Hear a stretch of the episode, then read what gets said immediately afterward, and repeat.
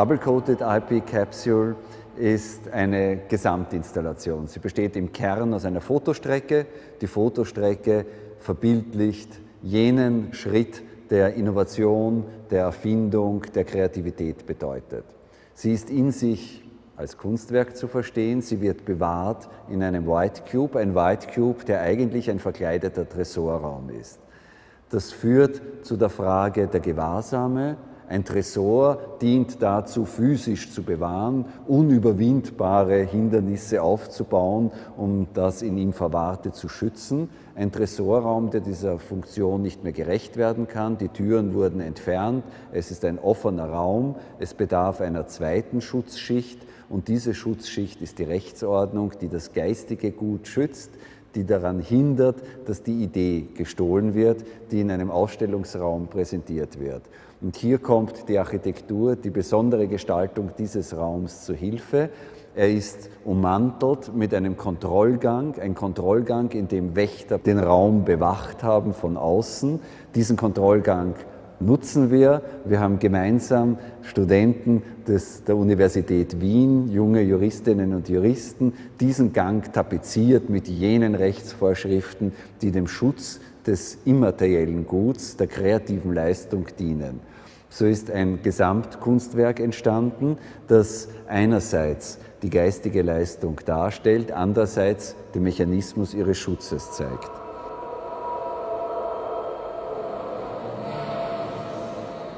Es war ein großer Glücksfall, mit Karl-Heinz Essel zusammenzutreffen. Karl-Heinz Essel, der äh, ähnliche Vorstellungen und Gedanken darüber hat, wie Information, Gefühl, Erklären, Verstehen zu vermitteln ist. Das ist ein gesamtheitliches Empfinden. Das wird nicht allein durch verbale Übermittlung transportiert. Es wird nicht allein durch Bilder, es wird auch durch Musik, durch Klang, durch Stimmen, durch Geräusche vermittelt.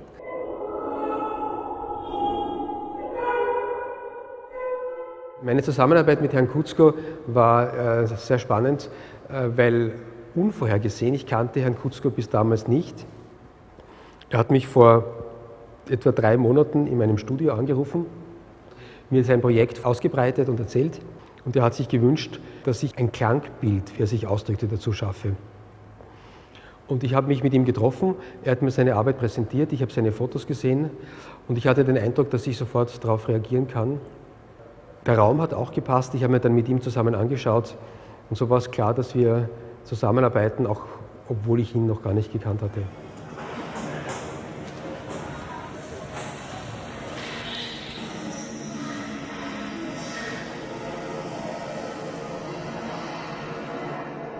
Im Zentrum dieser Installation steht eine Fotostrecke. Eine Fotostrecke in einem Luxushotel. Wir gehen durch die Korridore, wir gehen durch die Empfangshall am Weg zum Zimmer. Es ist der übliche Weg, wie man sich in einem Hotel bewegt, in dem man Gast ist. Und irgendwo am Gang entlang den gepolsterten Tapeten begegnet man einem Spalt, einen Riss, einer Unterbrechung in der Wand. Es deutet eine Türe an. Wir sehen kein Schild, es ist keine Schnalle, es steht nicht Eintritt verboten. Es ist eine Türe. Eine Türe, an der der Gast üblicherweise vorbeigeht.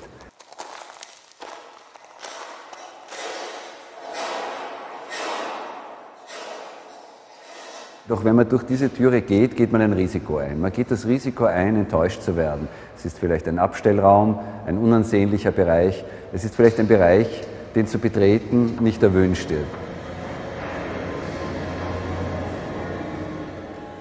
Es kann aber auch sein, dass man in diesem neuen Raum eine Entdeckung macht. Man kommt in ein Stiegenhaus, das merkwürdig ist, in einen Organismus hineinzieht, in sich verschlungen. Eine ganz andere Ästhetik als im Hotelbereich. Es ist eine Alltagsästhetik, die sehr unmittelbar anspricht, geprägt durch die Zeit. Und wir haben etwas Neues erobert. Wir haben aber auch eine Norm überschritten. Es ist nicht ein Gesetz verletzt, es ist nicht Break the Law, es ist Skip a Rule. Man bewegt sich üblicherweise dort nicht, wenngleich es nicht verboten ist. Und dieser Normverstoß ist es, der das eigentlich entscheidende Element dieser Fotostrecke bildet. Ich habe dieses Bild als Ikone in Gold gefasst. Es steht im Zentrum, es ist der Turning Point, an dem sich entscheidet, gehe ich den üblichen Weg weiter oder ändere ich den Weg und erobere etwas Neues.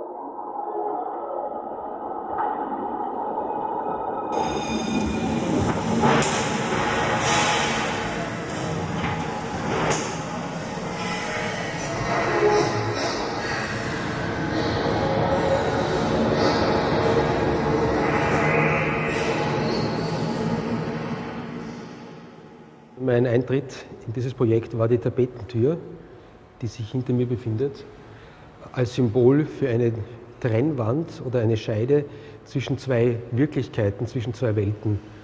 Und da habe ich sofort intuitiv darauf reagiert und gesagt, da würde ich gerne mit Klang antworten.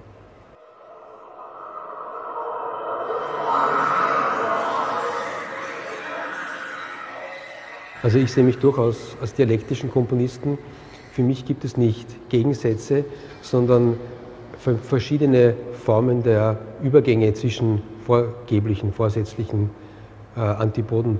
Und genauso in den Klängen. Es gibt zwei verschiedene Klangwelten. Das eine ist die äh, uns vertraute Umwelt mit ihren vielfältigen Geräuschen und Klängen. Das ist Verkehrslärm, das sind Leute, die miteinander sprechen, das sind sehr intime Geräusche der Atmung, es sind Maschinen, diese anonyme Außenwelt sozusagen wird konfrontiert mit einer sehr persönlichen, intimen Innenwelt, einer menschlichen Frauenstimme, die ein Stück singt.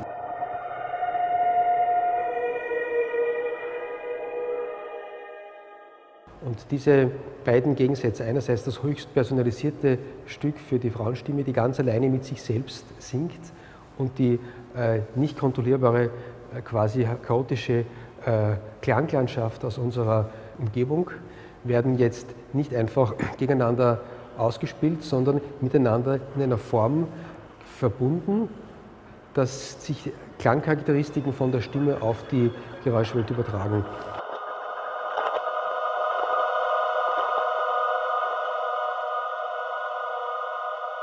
Und dieser Prozess, dieses Vermischen, dieses Morphen zwischen diesen zwei verschiedenen äh, Klangsituationen wird äh, von einem Computerprogramm durchgeführt, das äh, diesen Übergang äh, mit Hilfe des Zufalls bewerkstelligt. Das sind langsame Bewegungen in verschiedenen Geschwindigkeiten, die nicht vorhersehbar sind.